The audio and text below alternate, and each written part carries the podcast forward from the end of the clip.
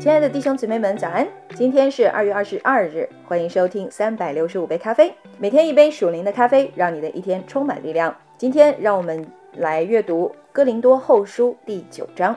论到供给圣徒的事，我不必写信给你们，因为我知道你们乐意的心，常对马其顿人夸奖你们，说雅该亚人预备好了，已经有一年了，并且你们的热心激动了许多人。但我打发那几位弟兄去，要叫你们照我的话预备妥当，免得我们在这世上夸奖你们的话落了空。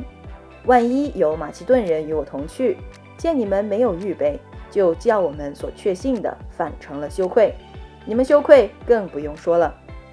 因此，我想不得不求那几位弟兄先到你们那里去，把从前所应许的捐资预备妥当，就显出你们所捐的是出于乐意。不是出于勉强，少种的少收，多种的多收，这话是真的。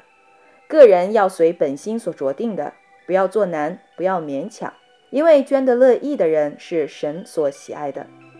神能将各样的恩惠多多的加给你们，使你们凡事常常充足，能多行各样善事。